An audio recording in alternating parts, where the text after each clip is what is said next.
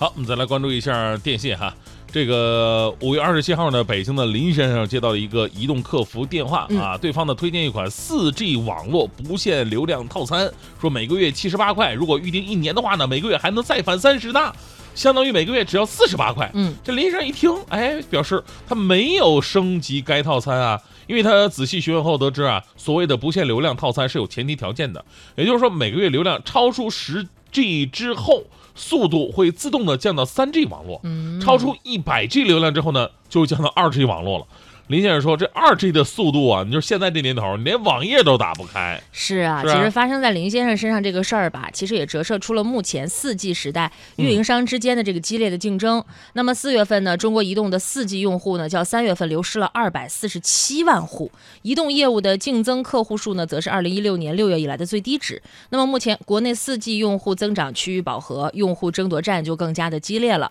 运营商啊，就开始了新一轮的资费大战，打出了超低价、不限。流量这样的旗号，嗯，不过从目前来看吧，不限流量套餐的推广过程当中，因为这个信息告知是不具体的，所以到现在为止仍然存在着很多的争议性。是哈，就是现在确实很多的电信方面也推出了还什么不限流量啊，或者说这网速多少多少的套餐啊，确实你听起来特别的美好，也符合现在我们说这个降话费提网速的这么一个趋势号召哈。但是呢，这里面确实有很多的猫腻，或者说有很多的这个标题党。